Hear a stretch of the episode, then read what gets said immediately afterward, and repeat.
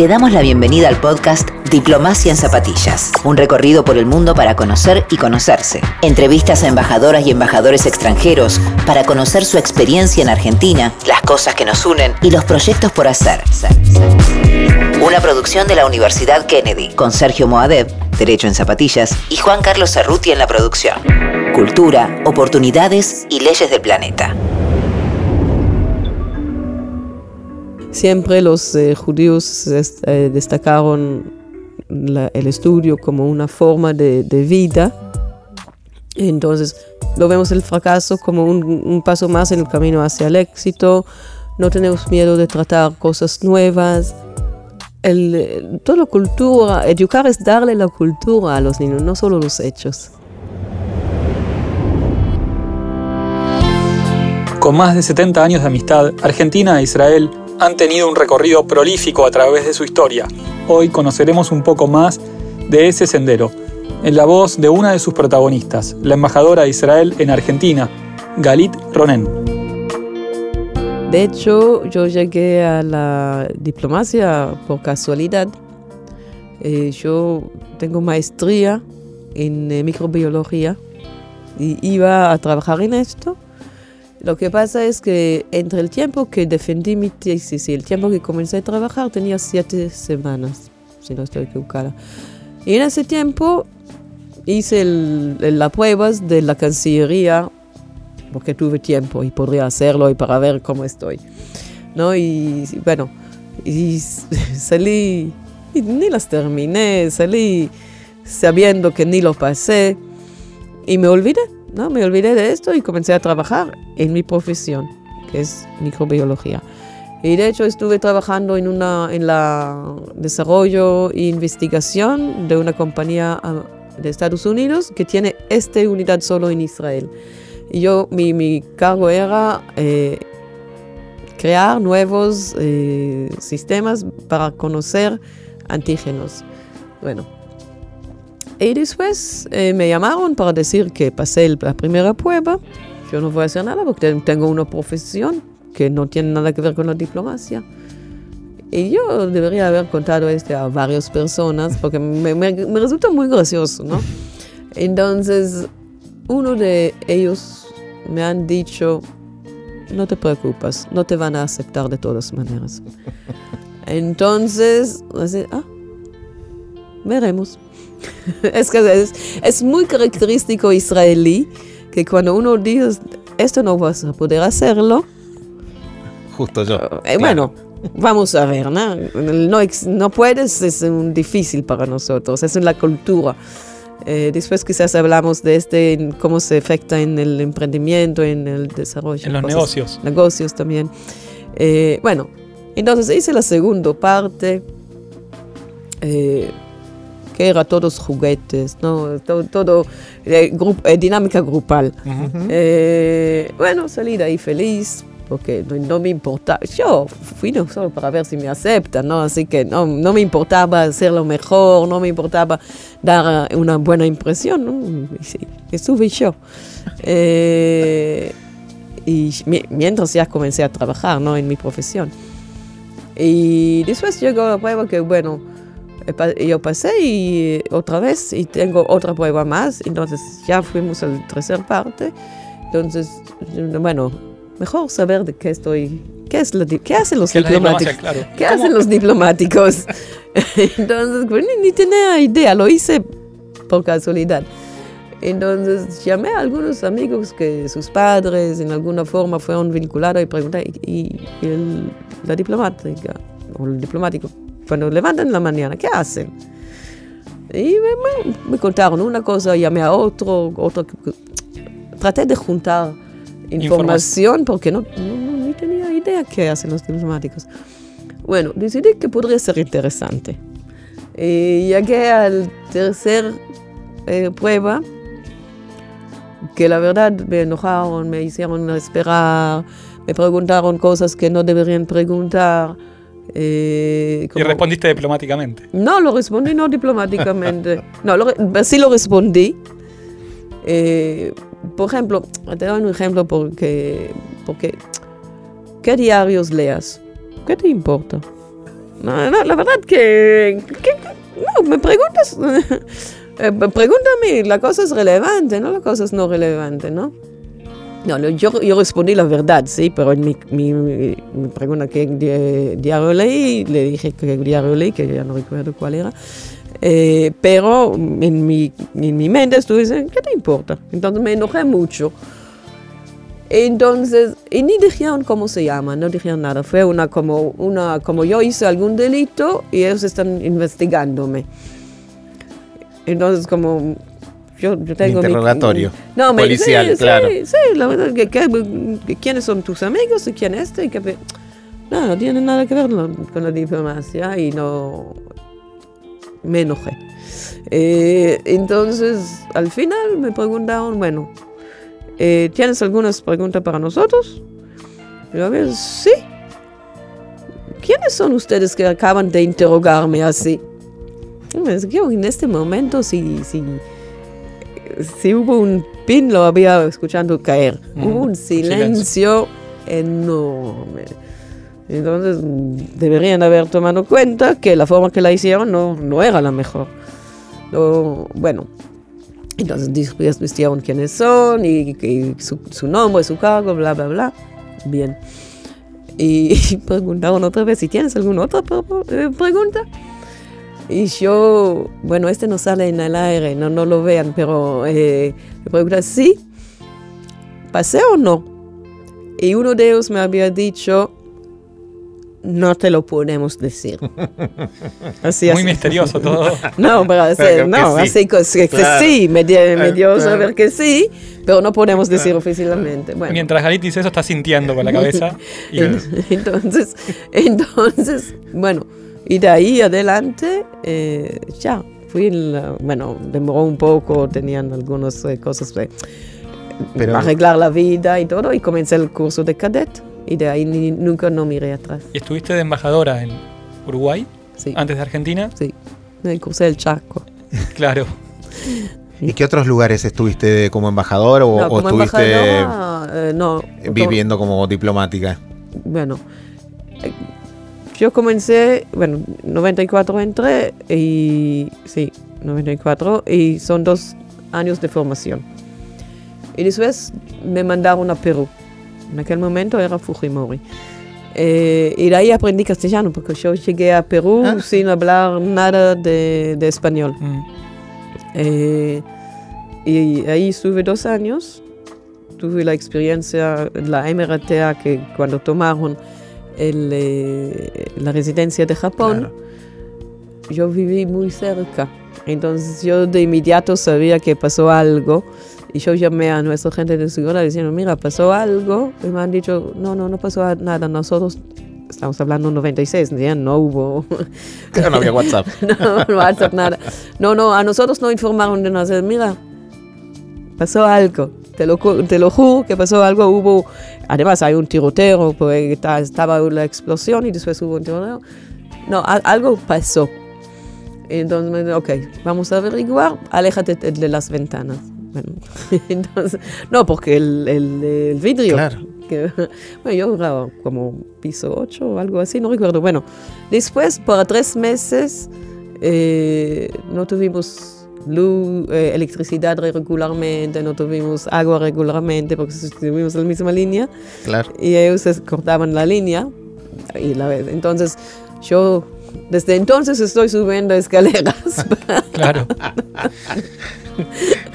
Entonces, bueno, entonces estuve en Perú, después me fui a Portugal, después volví a Israel. Cada, claro que cada, entre tres y cinco años los, los eh, diplomáticos vuelven a su país, eh, eh, por, por lo menos en el sistema israelí, porque la verdad es que Israel eh, es tan dinámica y cambia tan rápido que de- después de, yo estoy fuera del país cuatro años, eh, ya represento un país que existe en mi mente, pero de verdad ya no existe. Era el país de, de- de hace cuatro Claro. años, pero ya desarrolló tanto que es otro país. Llegaste a la Argentina. ¿Cuándo? Ay, Yo llegué a la Argentina en agosto 10, eh, 19, justo una semana después del paso. Ujú. Mira. Entonces O sea que llegué. estuviste acá ya, a esta altura que estamos grabando, unos tres años. Sí, por eso estoy para terminar. Me, me voy al fin de julio. Mm. Eh, así que estoy para terminar porque con lo, el tiempo que estuve en Uruguay y, y el tiempo aquí ya, ya llegó el tiempo para cambiar y reconectar con mi patria. ¿Y cómo es la relación entre Argentina e Israel a nivel diplomático y en general? Yo diría que son muy buenas, como cualquier relación tenía sus altos y bajos. Yo diría que en este momento es uno de los altos. Eh, y yo puedo explicar por qué. Eh, por ejemplo, el primer lugar que el presidente Fernández fue como presidente era Israel, para participar en la cumbre de la conmemoración de 75 años de la liberación de Auschwitz-Birkenau. Y recién, el mes pasado, tuvimos una delegación muy grande de argentinos que estaban allá, siete gobernadores, tres ministros, el, el, eh, vicejefe de gabinete, representantes de otras provincias, nivel o senadores o ministros provinciales, otros funcionarios, el presidente de CFI, la, la gente de la Cámara de Comercio Argentina-Israelí, un montón de personas viajaron a Israel y ya tenemos un follow-up. El tema de la visita era agua.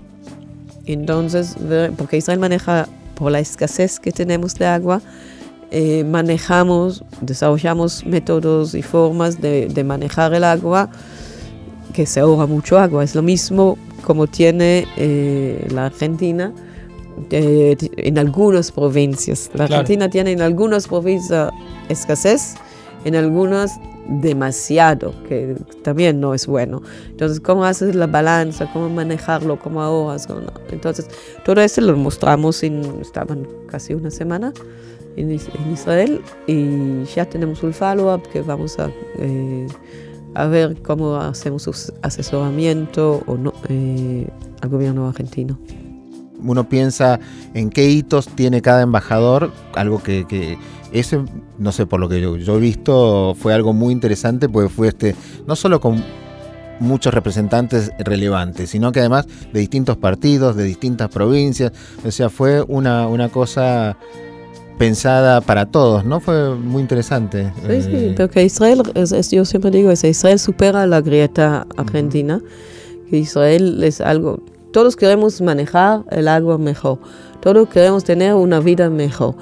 La economía argentina y la economía israelí son, co- complementan, así que eh, nuestro presidente en esta reunión con los gobernadores había dicho algo, si no es exacto, pero algo como si la Argentina e Israel se ponen juntos, podemos dar comida a todo el mundo.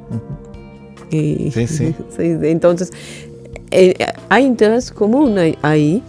Y es- este fue uno de los... bueno, Yo tuve... yo tuve- si yo tengo que destacar, yo tengo varias cosas para destacar, así que estoy me voy feliz que cumplí la mayoría de las cosas que podría o debería hacer.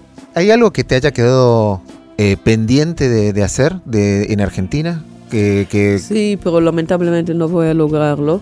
Eh, dos cosas que quise hacer. no, bueno, uno fue que yo quise, como Fernández fue a Israel, yo quiso que va a venir el, el presidente aquí. Casi lo logré.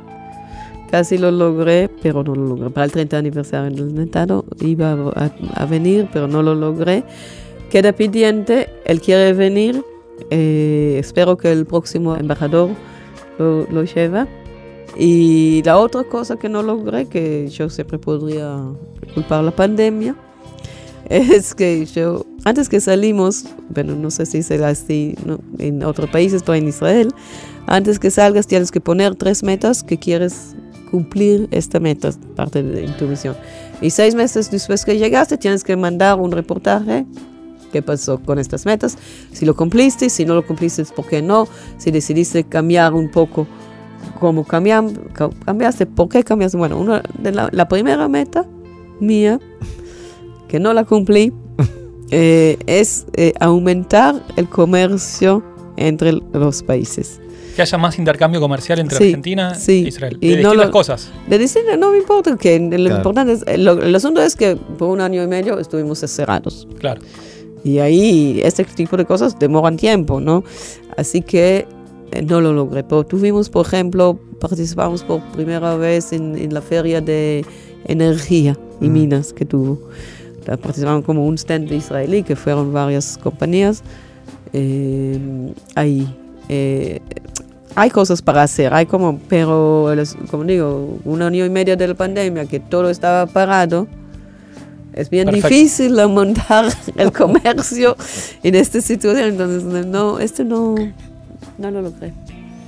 Y, le- y las otras dos dijiste tenías tres metas. ¿Alguna, las otras dos las lograste? Cuando dijiste "Ah, me pongo tres metas antes de ir a un país. Eh, la verdad que ya no, no- no- debe ser que Ah, sí. que sí las hiciste. Porque, Hiciste porque un debe montón de ser- cosas acá. Debe ser que sí, porque a mí me molesta cosas que no lo logré. La cosa que logré, bueno, hago un check y sigo, Sí, ¿no? sí, claro. Así que si no recuerdo, debe ser que ya lo logré. Entonces,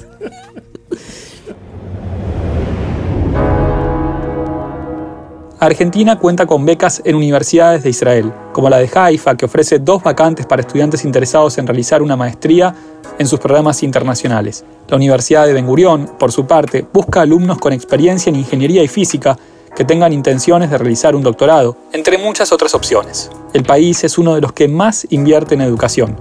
Según datos de 2018, le asignó a esta área el 6,2% de su PBI. La formación de los jóvenes es indispensable para la construcción de un mundo mejor. Para desarrollarse, para crecer, para hacer negocios, para aprender, para conocer también otros lugares, hace falta educación. La educación en Israel, ¿cómo es, Galit? ¿Cómo podemos hablar del sistema en general? Alguien que quiera ir a hacer un intercambio, estudiar algún, algún tipo de materia, carrera, eh, Los Uni- posgrados. posgrados, universidad, ¿qué, qué podemos hablar? de mucho. Mira, si quieres, por ejemplo, una de las cosas, vuelvo a ese de los gobernadores, pues muy recién, el ministro Filmus firmó con la Instituto Weizmann, que es uno de los mejores conocidos en el campo de ciencia, eh, un acuerdo para dos becas postgrado para Argentina. Entonces tienes, eh, hay un lugar donde están todos, bueno, primero en la página de la embajada están la- las becas que hay. Eh, recuerdan que tenemos eh, el, en Israel hablan todos eh, inglés, pero es- muchos hablan español también, pero no todos. No es que, que uno que no habla ni inglés ni hebreo no podría ir a Israel. Aunque no... ¿Cómo va a Es más, comunicar? más difícil, claro. Por suerte, inglés acá está No, y bastante. nosotros de la Universidad Kennedy le- es una materia transversal a la universidad, entonces eh, inglés y el idioma inglés es muy importante y para nosotros es muy importante que los, los graduados de la universidad puedan conectarse con posgrados para eh, afianzar sus carreras. Vos dices en la página de la embajada, ahí Sí. tenemos, puedes tener Bueno, Tienen que información. buscarlo, pero sí, primero. Segundo es, lo mandamos también a las instituciones aquí, que ellos tienen que divulgarlo a todos. Pero nosotros, yo no tengo contacto de la universidad, no sé, en, en Cajamarca. ¿no? Claro. Eh, nosotros mandamos a los centrales y ellos de- tienen que mandarlo a los demás. ¿no? ¿Y cómo, cómo es el sistema educativo en Israel? ¿Hay una secundaria? ¿Después hay una universidad? ¿Cómo, Mm, cómo son las bueno, carreras? La, lo normal es, tienes hasta el sexto grado, después tienes tres y tres, ¿no? Son, son como, aquí solo son dos, ¿no? Eh, Nosotros tenemos eh, más el sistema americano, que es el eh, primario, después el eh, junior high, que sería, y después high High school. school. No, no sé cómo es la... el- La secundaria. Acá es, claro, sería. lo que pasa en, en términos generales es la misma cantidad de años, porque Sí, tenemos pero- 12 años entre primaria y secundaria, acá hasta sé- séptimo grado y luego 5 años, o depende, pero es más o menos parecido. Y después vienen las universidades. Sí, pero destaco que casi no tenemos eh, escuelas privadas en Israel. Es todo Casi. público, prácticamente. Todo casi todo público. Casi todo público, muy poco. Tenemos también escuelas especiales, de lo cual tienes que entrar por, por mérito. Por ejemplo, en el campo, una de mis sobrinas eh, estaba eh, en, eh, en una escuela que se dedica a los, eh, a, a los artes. Claro. Ujú. Eh, hay otro que se dedica a la ciencia, pero, pero tienes que, cualquiera podría aplicar eh, y tiene que entrar por mérito Un examen, ¿no? un examen o un, un folleto de trabajo que hiciste. eh, una, ella estaba en cinema, así que tenía que presentar algunas obras que hizo, entonces, pero está, está público. Claro. Eh, cualquiera podría entrar, tiene que pasar un examen. O sea, no es arancelado. No, no es que la gente más ricos tienen una mejor educación. ¿Tenemos una cifra de cuánto invierte el país en educación? Sí, tiene- bueno, la última que tengo es por 2018, que pasó, pero era 6.2% de la PBI, que es un altísimo, Ah, es uno de los más altos del mundo, porque en ese creemos, ¿no? ¿Cómo vamos a llegar a un mundo mejor si no educamos a los niños, a, los, a nuestro futuro, ¿no? Eh, y educar no es solo darle conocimiento de lo que ya sabemos. Educar es también darle, fracasar, también darle el, eh, la chutzpah, que es una palabra que no se puede traducir. Es la palabra que dice que es justo este. Cuando uno dice no puedo, sí, yo puedo, ¿no? Es, es la. la em, Esfuerzo y, Y es superar. persistencia. no no solo es, es- también es que cuando vos me digas que no puedo, yo puedo. Eh, Es más, el justo es mucho más que esto. Esta palabra es ni de en hebreo es en yiddish. Eh, y, pero lo adoptamos porque no existe este en otro idioma. Es que lo, lo, lo vas a hacer aunque la gente se dicen que es mal educado hacer cosa porque crees que es correcto y al final sale, sale Claro, bien. claro, claro. De mantener esos valores y persistir, Sí, en cierta entonces, manera. eh, educar es, es, es también la cultura. Esta cultura que dudar todo, que lo tenemos desde la- nuestra historia. ¿no? Desde la- siempre los eh, judíos est- eh, destacaron la- el estudio como una forma de, de vida. Entonces, em, vemos el fracaso como un, paso más en el camino hacia el éxito. No tenemos miedo de tratar cosas nuevas. Eh, la cultura, educar es darle la cultura a los niños, no solo los hechos. Gracias a su expansión económica, Israel representa grandes posibilidades para el mundo de los negocios. Dos sectores atractivos para entablar relaciones son la industria agroalimentaria y las startups, incluyendo tecnología. Los productos que más importa Israel desde la Argentina son alimentos en general, incluyendo carne. ¿Qué podemos charlar acerca de los negocios, de las empresas? Mira, aquí tenemos, eh, bueno, primero es que la Argentina e Israel están lejos de la potencial que tiene y que Argentina exporta mucho más a Israel que a Israel hacia Argentina. La mayoría que exporta Argentina es carne y alimentos. Eh, después quizás hablamos, hablamos de los hitos. Uno de los hitos es lo que hizo con el carne y yo soy vegetariana. Pero, bueno, después quizás hablamos de este. Eh, entonces, por lo que estamos diciendo es, bien, Argentina está un exportador muy grande de alimentos. Israel podría ayudar a Argentina a exportar aún más o hacer un valor agregado o cosas así. Tecnología. Eh, Bueno, la te-. ¿qué haces la tecnología? Con la tecnología puedes tener valor agregado o puedes eh, producir más del mismo tierra. Eh, eh, o, entonces, por eso digo que son complementarias. Ejemplo de las vacas, ¿no? Em, de leche de las vacas. La vaca israelí da como 30 veces más leche que, el- que la vaca normal. Eh, ¿Y por qué? Porque eh, pusimos una pulsera en la piel y contamos cuántos pasos hace.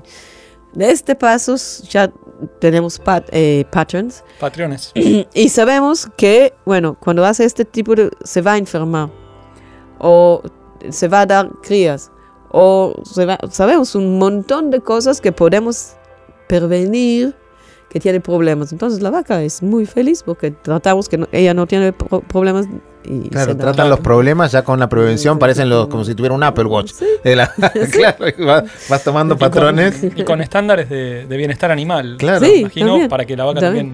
también, bien. y produzca leche y sin, eh, de, de forma cómoda. Sé que en Israel se ven muchas series de Argentina, o les gusta la televisión de Argentina, este, y varios programas, eh, y música también. Sí, bueno, Chris Morena era muy popular, o quizás es, no sé. La verdad, yo tengo que admitir que yo no miro televisión. Así que no vi ni Cris Morena, ni Fauda, ni no sé qué otra. no, no, no veo televisión.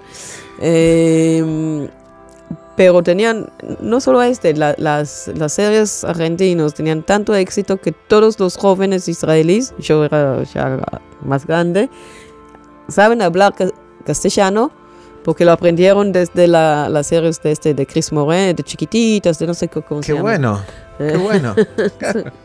el, eh, y la otra es, eh, estamos hablando de las series argentinas que son estos eh, dramas, digamos, no sé cómo llamarlos, y la otra es que sé que ahora aquí está muy popular el Fauda, pocos ortodoxos, las series israelíes. Entonces es, es, un intercambio interesante. Además, recién, eh, eh, bueno, lo firmamos en 2014, pero recién está en vigente un acuerdo que tenemos para coproducción. Y espero que de este sale algo. Eh, todavía no tuvimos, pero es relativamente nuevo. Jerusalén, la capital, es la visita obligada. Israel es un destino ideal para aquel viajero que busca variedad. La diversidad de sus paisajes incluye desde los bosques de Galilea hasta el desierto del Negev, pasando por las aguas del mar Mediterráneo y las playas de Tel Aviv. Sus calles cuentan con una fuerte presencia de mercado y puestos con comidas típicas como el shawarma, el falafel y los dátiles, entre muchas otras. Frutas, verduras, lácteos y una variedad de productos de primera calidad. ¿Qué lugares recomendás de, Israel? ¿Qué, es lo que vos, alguien tiene que ir unos días a Israel y que, le, que no te podés perder tal cosa? Jerusalén. Jerusalén. Sin, duda Jerusalén. Eh, Jerusalén es la capital de Israel y además está históricamente es un país, una ciudad que tiene historia muy larga, más de 3.000 años. Eh, está sagrada para los tres eh, religiones monoteístas, es decir, el judaísmo, el cristianismo y el islam. Y, tiene un ambiente especial. Cuando uno se va allá, no se lo puede explicar, no sé cómo pasa, pero ahí hay un ambiente especial que es algo diferente, que uno no puede perder las cosas que él lea en, la Biblia o en el lo católico en el Nuevo Testamento, la vida de Loraza es un lugar físico. Claro. Entonces vos caminas sobre la historia. Y, lo ves, porque cada vez es, el problema en Jerusalén es que a veces cuando comienzas a, construir algo nuevo, siempre con, encuentras con algo, de, épocas muy ancianos y, y, tienes que conservarlo. Entonces muchas veces los planes de los lo que estás construyendo, sea un camino, sea una casa de no sé qué, tienen que cambiar por eso. Así que eh, es muy, muy especial. Hay algo espiritual en esta ciudad. Pero yo no, este no puedes perder, pero yo también diría que Tel Aviv es una de las ciudades más eh, divertidas del mundo, eh, más abiertas del mundo. Y yo puedo seguir nombrando, ¿no? El mar de Galilea, hay muchas cosas para Nazaret, hay muchas cosas para ver en Israel. el asunto es, es, es un país del tamaño de un poco más chiquito que de, Tucumán, que es la provincia más pequeña en Argentina. Así que, por ejemplo, estuve recién, yo antes ayer volví de La Rioja. La Rioja es más grande de Israel. ¿Cuántos habitantes tiene? Más o menos 400 mil. 7 millones. 9.5, 9.4 millones de habitantes en un lugar más chiquito que Tucumán. Que, Tucumán. Y la mitad de este es desierto. Eh, eh, entonces, entonces, y le dijeron acá no se va a poder hacer nada. y ahí lo hicieron. Y en, el, desierto se, se plantó y se sembró. Se, y se, se hace florecer. Sigue habiendo kibutzim, kibutz. Sí, pero cambiaron. Yo, de hecho, yo nací en un kibbutz y crecí en un kibbutz. Eh, como adulto no, nunca llegué a volver al kibbutz porque nosotros todos vamos al ejército eh, cuando somos 18 años de edad, tanto hombres como mujeres. Eh, pero sigue siendo como un lugar físico, como un lugar donde compartan algunas cosas. pero, por ejemplo, cuando yo era joven, dormimos, no dormimos con nuestros padres, dormimos en la casa de los niños. ¿no? Estuvimos con los padres cuatro horas al día, los demás estuvimos en la casa de los niños. Este ya no existe.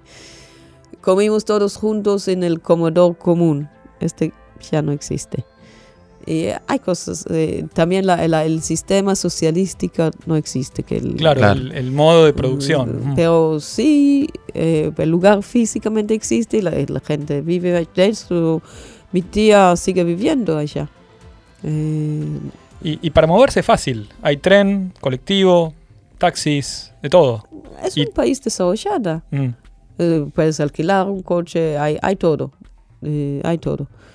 Eh, recuerdas, estamos hablando de un tamaño muy chiquito. También es cerca, todo eso es una ventaja porque, Está todo cerquita, eh, claro. claro, tenés todo- menos tiempo en los recorridos. Eh, mira, eh, la distancia entre Tel Aviv y Jerusalén es mm, 60 kilómetros. claro. Quería ir a Pilar desde acá. Claro.